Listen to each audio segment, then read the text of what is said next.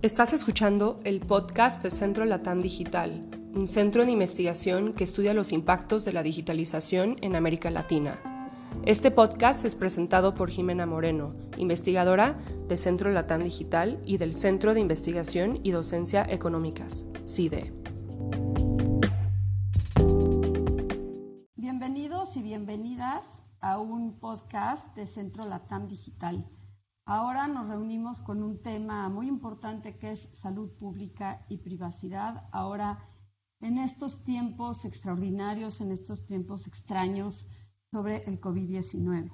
Hoy es 15 de abril y me parece que es importante la fecha porque las cifras van cambiando repentinamente. Al día de hoy, eh, por cifras de la Organización Mundial de Salud, tenemos 2.014.562 casos 127.725 muertes. Eh, la caída del PIB, sobre todo en países de América Latina, se está viendo por allá del 7%. A nivel mundial también hay una caída importante de las bolsas, de la economía, el desempleo. En fin, una situación extraordinaria. Prácticamente no hay país en el mundo que no esté contaminado. Habrá al menos, cuando mucho, 10 países en el mundo que no estén contaminados con esta pandemia y se ha declarado hoy por la misma OMC un estado de emergencia, un estado de pandemia. Frente a este escenario tan inusual que nos está tocando vivir, frente a esta emergencia de salud mundial por la que estamos atravesando, evidentemente surgen un montón de preguntas. Y una de las preguntas más importantes como ciudadanos es el tema de la privacidad y los datos personales como derechos fundamentales de los individuos frente no solamente al Estado, sino también a las organizaciones privadas. Hoy nos acompaña María Paz Canales, directora ejecutiva de Derechos Digitales, una organización basada en Chile que se enfoca en el estudio y promoción de derechos humanos y tecnología en América Latina. María Paz tiene una larga experiencia en el estudio del desarrollo y uso de nuevas tecnologías desde la perspectiva de propiedad intelectual, libre competencia, regulación de telecomunicaciones y privacidad, es abogada de la Universidad de Chile con maestría en Derecho y Tecnología por la Universidad de California, Berkeley. Y además, y lo digo a título personal, es una de las personas que tiene ya una voz muy importante, eh, no solo en América Latina, sino también en Estados Unidos y en Europa, sobre el posicionamiento y la defensa de los derechos digitales, de la libertad de expresión, de la, de la protección de datos personales. Entonces, es un gusto que nos acompañes. Entiendo que tu agenda es muy saturada, entonces te quiero agradecer la participación y, retomo la pregunta. Frente a esta eh, situación tan extraordinaria, ¿cómo podemos entender ahora la privacidad y la protección de datos personales? Muchas gracias por la invitación. Para mí es un gusto estar con ustedes acompañándolas en este podcast de, de, Centro Latam Digital.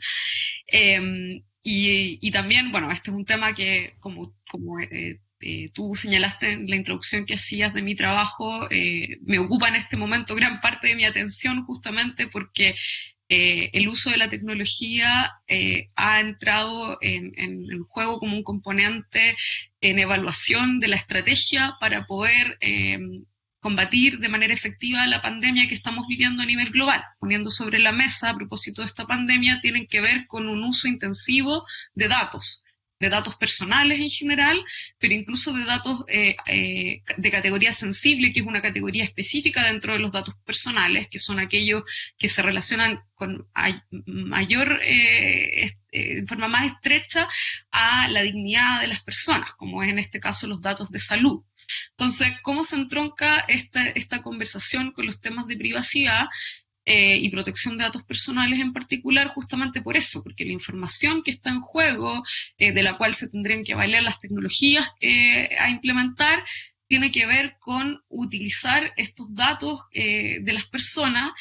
y datos de una alta sensibilidad, porque no solamente el uso de esos datos pone en juego y en cuestionamiento el tema de privacidad y el tema de protección de datos personales, sino que porque recopilar esa información ponerla públicamente disponible posteriores en este momento, pero también posteriores, en el ejercicio de otros derechos, porque esa información va a permitir tener un panorama perfecto acerca de comportamientos humanos y que después esos comportamientos puedan tener incidencia en cómo eh, esos individuos se vinculan con entidades públicas o privadas en términos de trabajo, en términos de acceso a oportunidades de, de beneficios sociales, en términos de eh, posibilidad de ser discriminados o no en prestaciones de salud, etcétera. Entonces,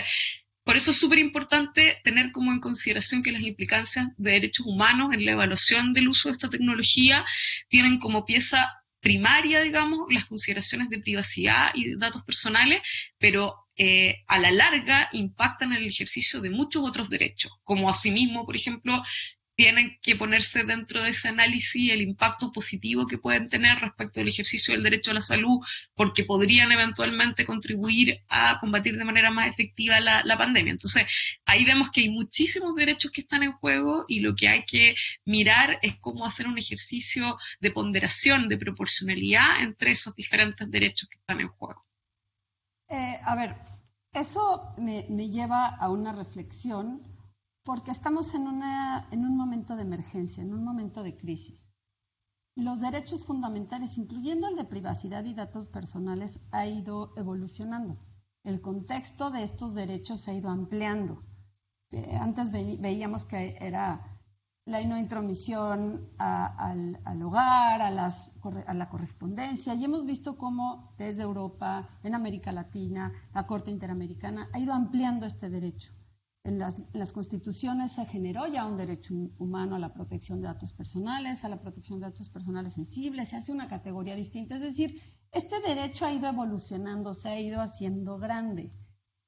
Sin embargo, porque se han ido adaptando a los contextos históricos actuales. En la medida en que hemos tenido estados más democráticos, se ha permitido ampliar un poco más estos derechos. Mi pregunta ahora y es la pregunta que también sucedió cuando los ataques terroristas, es ¿en qué momento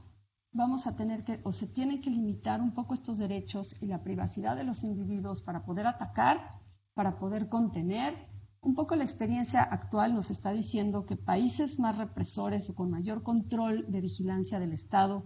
como China, como Corea, la misma Rusia, han tenido, hasta ahorita parece ser, una mayor eficiencia en, el combate a la pandemia. Y eso, y países más democráticos, con, por ejemplo, los europeos, con un reglamento europeo de mucha protección de datos, como España, como Italia, pues han puesto en entredicho. Entonces, a mí sí me gustaría jugar un poquito con esta idea de,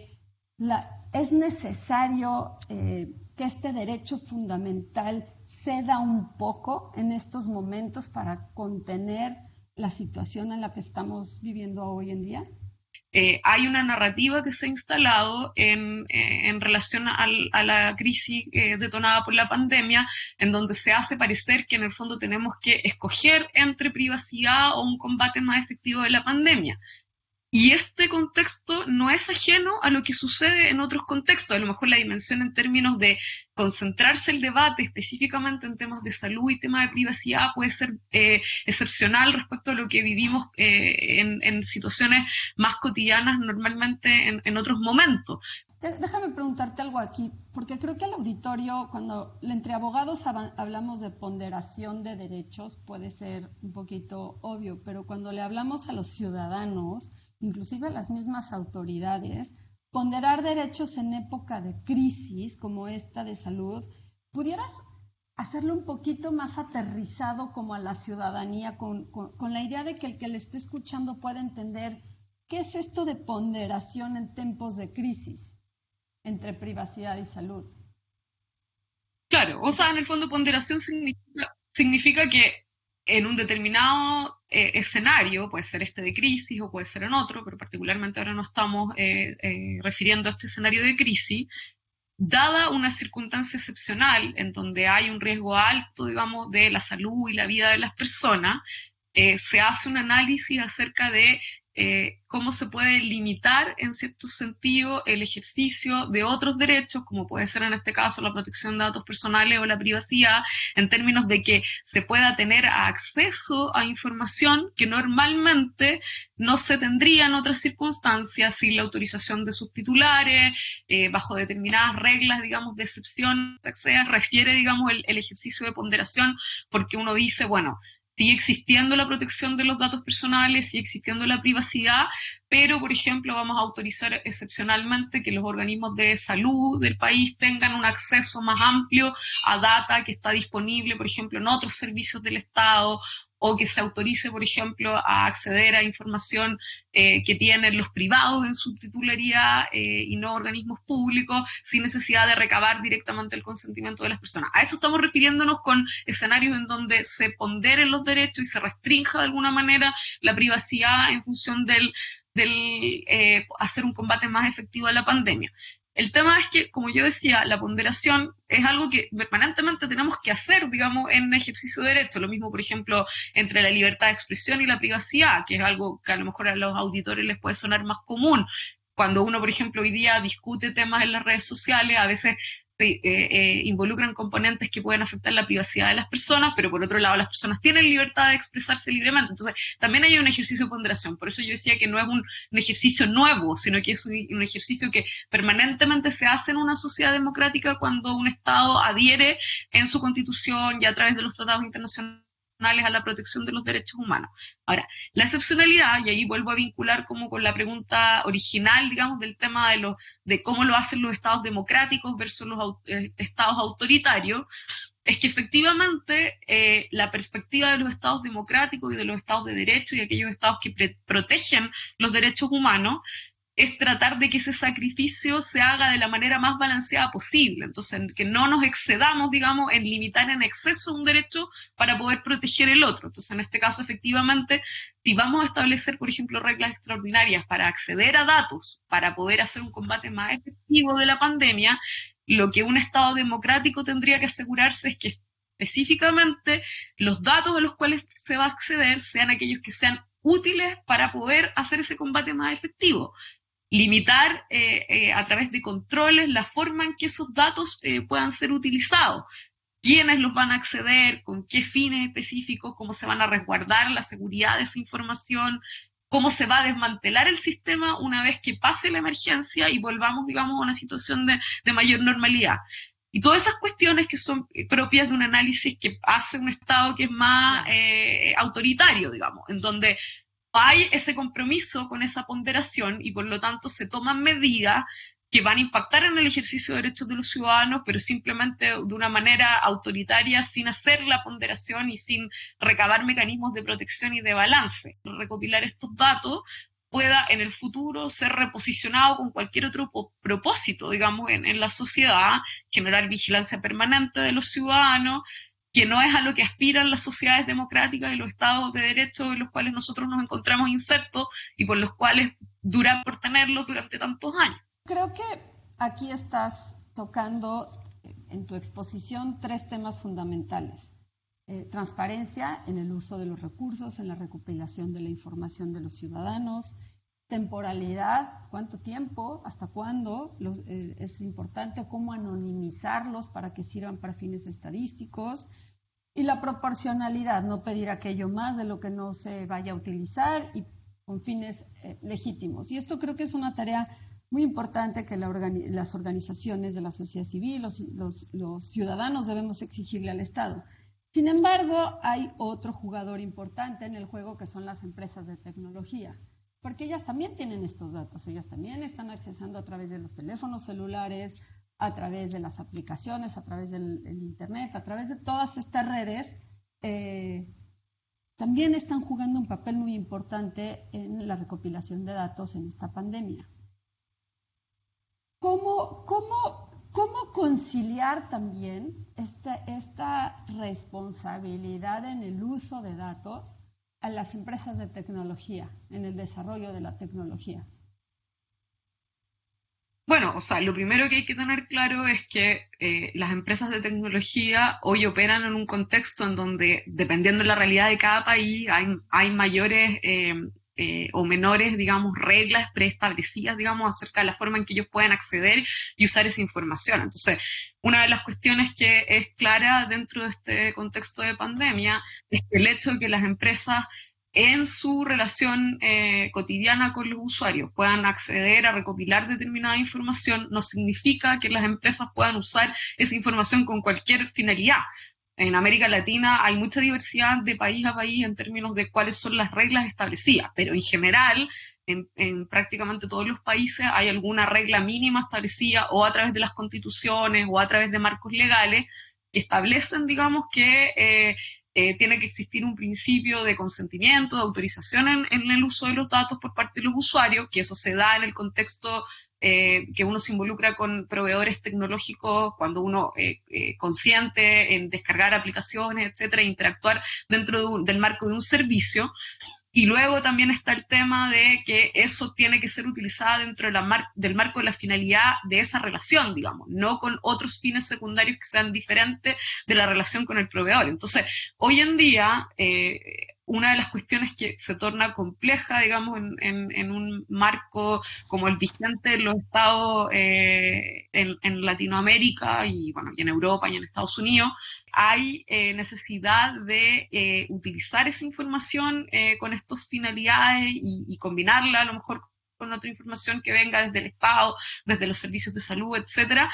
eso tendría que hacerse en un marco de una autorización específica y eh, a la medida, digamos, de esta necesidad con los controles a los cuales nos referíamos antes. Mm, eh, los, los, datos, digamos, que tienen los proveedores, y en eso varios de los proveedores lo han reconocido, digamos, tanto Google, propuestas de soluciones técnicas que ellos han ofrecido en los últimos días, reconocen que tienen una limitación en la manera en que pueden usar esos datos, aun cuando la finalidad sea altruista, digamos, de poder ayudar al combate de la pandemia. Eso tiene que hacerse en un contexto que busque preservar de manera mayor eh, el control que los usuarios tienen sobre sus propios datos y la posibilidad de los, de los usuarios a voluntariamente adherirse a estos sistemas que se, que se implementen.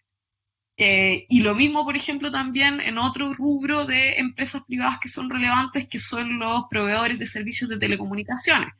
que también tienen data relevante, eh, y, pero que de nuevo ellos por restricciones normativas eh, solo la pueden utilizar en la prestación de su servicio y cualquier utilización más allá de eso tendría que entrar en juego un, un régimen específico con las características que hablábamos antes. Hay en América Latina eh, pues parece que estamos un poco desfasados de toda la emergencia ahorita que está pasando, es que ya pasó en Asia y, en Europa y todavía no nos declaramos con un estado de emergencia a excepción de los Estados Unidos. Pero el uso de las tecnologías evidentemente genera desigualdades e información asimétrica, es decir, no tenemos todavía la capacidad de tener este despliegue de infraestructura ni el uso de dispositivos que está generando también una brecha distinta entre, entre los ciudadanos. Frente, frente a esta desigualdad en el uso de la tecnología, en el acceso a la tecnología, em,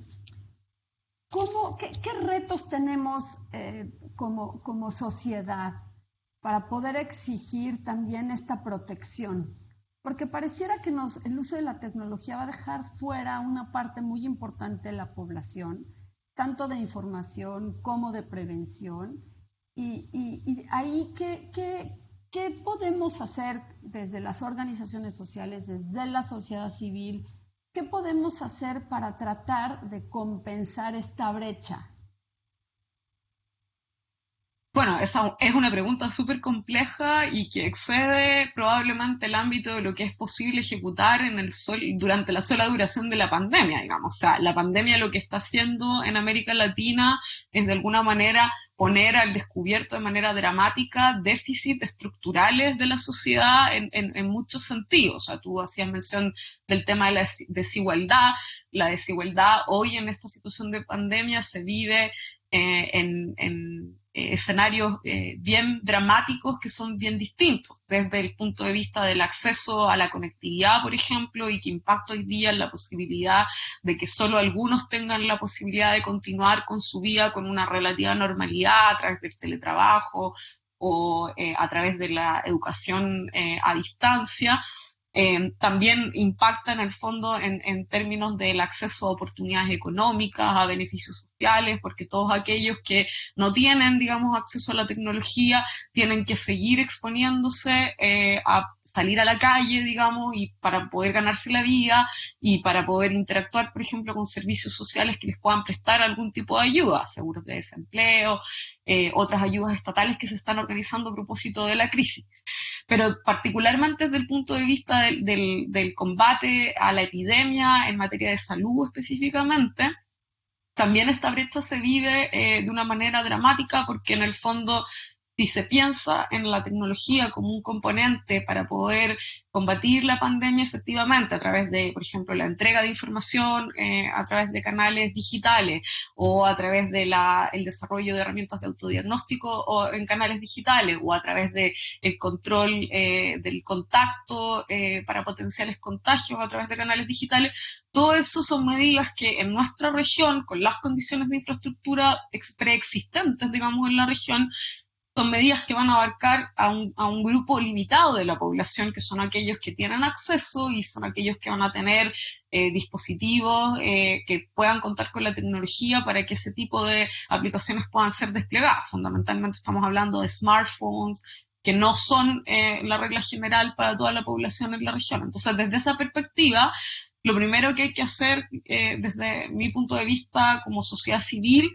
es eh, tener un mensaje muy claro acerca de que la tecnología puede ser un elemento en el combate de esta situación de pandemia, pero es un elemento coadyuvante, que tiene que ser eh, un complemento, digamos, de una estrategia que sea más integral y que abarque piezas que no necesariamente sean tecnológicas o digitales, sino que se centren en mejorar las capacidades eh, en general de eh, que el Estado pueda tener una respuesta pública que alcance a todos sus ciudadanos para poder protegerlos de mayor medida, digamos, del, desarrollo de esta pandemia. Eh, y las, las organizaciones de la sociedad civil tener un rol coadyuvante, digamos, en entregar información, pasar información. Ahora, volvemos siempre un poco a un dilema circular, porque hoy en día la manera en que nos podemos comunicar fundamentalmente tiene que ver con eh, los canales digitales en línea, pero también hay otras tecnologías más antiguas, digamos, que pueden ser rescatadas para ese tipo de comunicación. La radio, la televisión, todavía en muchos lugares de Latinoamérica esos son medios que tienen un nivel de penetración y de alcance de llegada a la población que son mucho mayores y por lo tanto habría que poner un énfasis en que las medidas de información o el trabajo que se esté desarrollando no solamente se concentren en lo digital, sino que también en otros tipos de canales de comunicación con, con el público en general que puedan ser más accesibles a aquellos que no disponen de conectividad, que no disponen de dispositivos sofisticados pero que sí en el fondo están obligados a estar en medidas de confinamiento, pero que van a tener acceso a lo mejor a la información a través de estos otros medios que son más antiguos, digamos, eh, menos digitales, más analógicos. Fíjate que eh, acabas de tocar uno de los puntos más preocupantes, sobre todo en las regiones del mundo pues con menor desarrollo, que es esta pandemia eh, y la, crisis de los derechos humanos, ¿no? Como bien decías, está dejando ver estas desigualdades y en cuestiones de, del acceso a la salud, ¿no? Vemos unas grandes carencias y unas diferencias eh, que, muy importantes en el acceso a la educación, inclusive en el mismo acceso a la justicia, en el desempleo. Es decir, hay dimensiones inimaginables en todas las carencias que se están viendo y en la protección de derechos humanos. Ha aumentado la violencia, la violencia intrafamiliar, la violencia de género. Es decir, estamos viendo estos pivotes de crisis en diferentes ámbitos de derechos humanos que son muy preocupantes. Y me parece que aquí, eh, insisto, las organizaciones de la sociedad civil y la ciudadanía pueden hacer un papel muy importante en este, en este sentido, sobre todo en el monitoreo de lo que está pasando, en tratar de ser más transparentes y generar equilibrios en transparentar la información, en poder denunciar y ser canales de denuncia a través eh, pues, de, estas mismas organizaciones y de, la ciudadanía de la violencia hacia las mujeres, hacia los, hacia, hacia los derechos humanos, el rezago educativo, es decir, vamos me estoy imaginando que también nuestra labor como ciudadanos, como ciudadanas y como organizaciones empieza a cambiar y se tendrá que ir empezando a transformar. En este sentido, ¿qué desafíos ves? ¿Cómo, cómo están pensando las organizaciones poder eh, entrar y coadyuvar y poner estos temas un poco más visibles? Yo creo que como decía antes, eh, la situación de la crisis viene a estresar eh, situaciones que eran preexistentes y obligan a tener una acción eh, rápida para enfrentar algunos de los elementos de la crisis contingente, pero a la vez en el fondo nos tiene que obligar a pensar en algunas de estas cosas hacia el futuro con una visión de más largo plazo. O sea, todo lo que yo mencionaba, por ejemplo, de la carencia de acceso, de conectividad, infraestructura o incluso de eh, falta de capacidades digitales de, un grupo importante de la población para poder interactuar con la tecnología, es algo que evidentemente no se va a resolver durante la duración de la pandemia, aunque el periodo de pandemia eh, algunos digan que puede ser bastante largo, durar eh, un año, 18 meses, etcétera. Pero el punto es que hay que tener una estrategia combinada, que es lo que yo estoy viendo en la sociedad civil, es lo que nosotros desde Derechos Digitales estamos haciendo y también en, coordinación con otras organizaciones eh, que trabajan en estas materias a lo largo de la región. Y tiene que ver con, por una parte,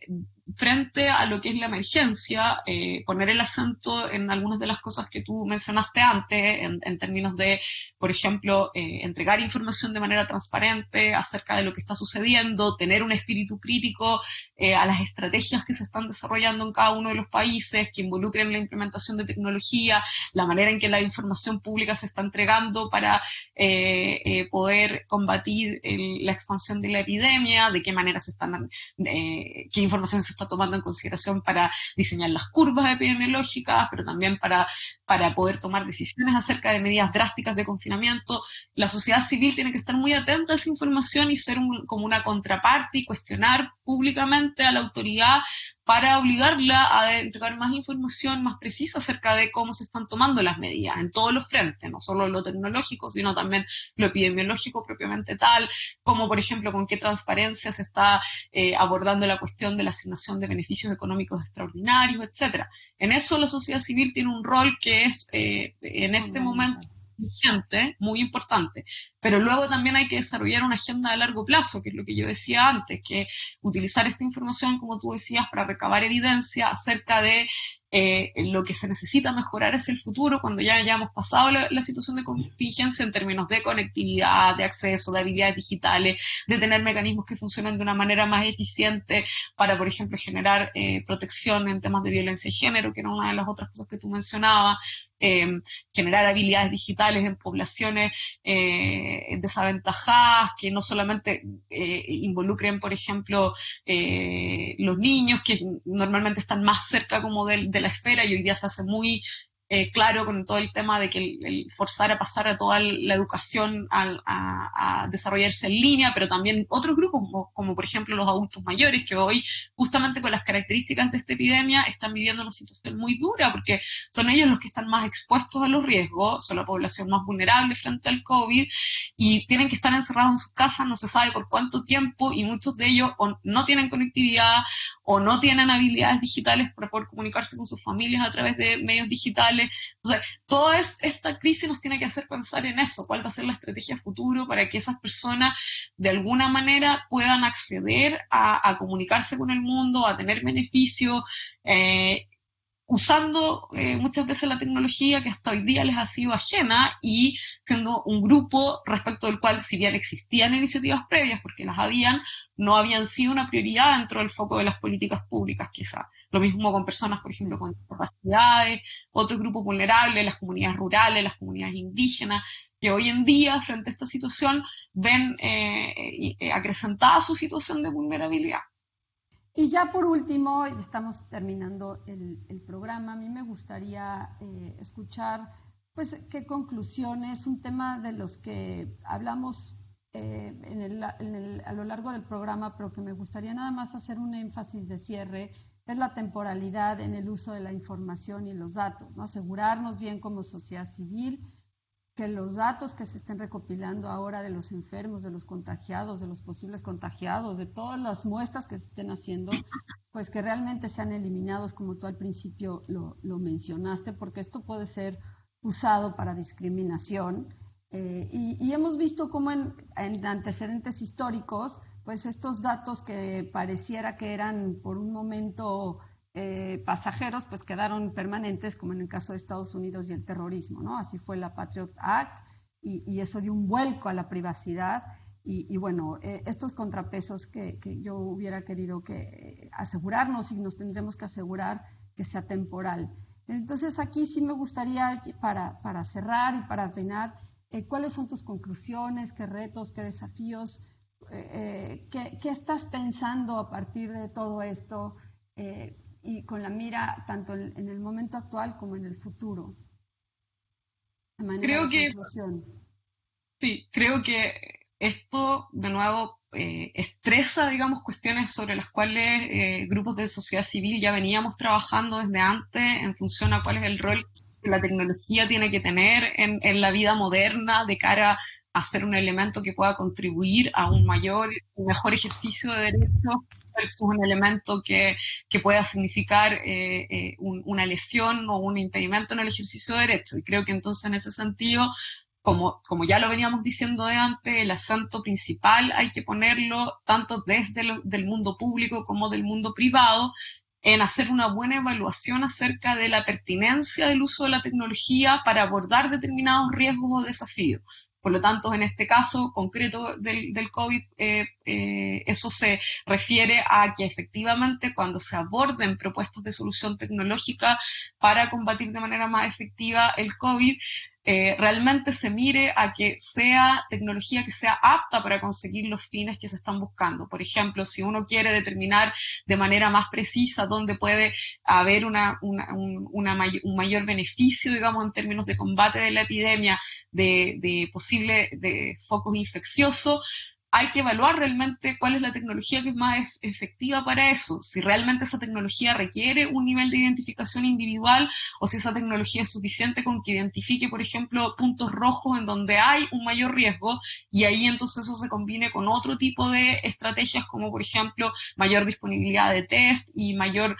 eh, capacidad, incremento en la capacidad de los servicios de salud para poder desarrollar una acción más efectiva en esos lugares. Entonces, lo primero es decir, la tecnología tiene que ser un elemento pero tiene que ser un elemento que realmente sea medido en cuanto a su eficacia y eficiencia para el combate de la pandemia y luego eh, entramos al tema de la proporcionalidad y la legalidad en el uso de, esos mecanismos, que es lo que tú mencionabas, y que solo en el fondo quiero eh, eh, sumarme a eso en términos de decir, esto tiene que funcionar también en un contexto normativo y de posibilidad de control independiente externo que permitan el fondo a los ciudadanos tener transparencia de lo que está sucediendo, saber específicamente dónde van a estar los controles para verificar que esa información sea utilizada con la finalidad de combatir la pandemia y no otra, y finalmente los controles que van a permitir desmantelar los sistemas para que no se perpetúen en el tiempo y puedan ser mal utilizados con otros fines. Eh, en esto, como en todo, eh, eh, hay muchas buenas intenciones, hay mucha gente tratando de activar la posibilidad de usar la tecnología con buena intención, pero no hay que dejar que esa buena intención y ese optimismo extremo en el uso de la tecnología nos ciegue y nos nuble para primero ver las limitaciones técnicas que tiene la tecnología para alcanzar determinado objetivo y luego para entender que la tecnología siempre tiene que ir acompañada por una capa humana de control y de supervisión que en el fondo nos permita asegurar que efectivamente llegue a cumplir el objetivo loable para el cual está diseñada. Eso dejaría yo. sin duda, una, tenemos mucho trabajo por delante y no creo que solo sea, ya es como de sociedad eh, civil organizada, organizada de los ciudadanos, de todo mundo que tiene que estar como muy al pendiente